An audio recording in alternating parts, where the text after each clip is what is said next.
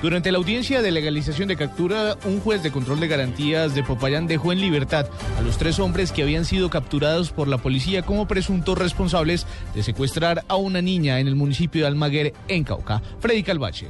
Fue polémica la decisión del juez con función de control de garantías de dejar en libertad a los tres hombres capturados como presuntos responsables de secuestrar a la niña Luisa Fernanda Sotero de nueve años de edad, por quien exigían a su familia 1.200 millones de pesos por su libertad. La determinación tuvo que ver con los argumentos aportados por la defensa, en el sentido que los tres sujetos no fueron capturados custodiando a la menor, sino que su detención se dio minutos después en un lugar cercano donde fue encontrada por el Gaula Luisa Fernanda Sotelo.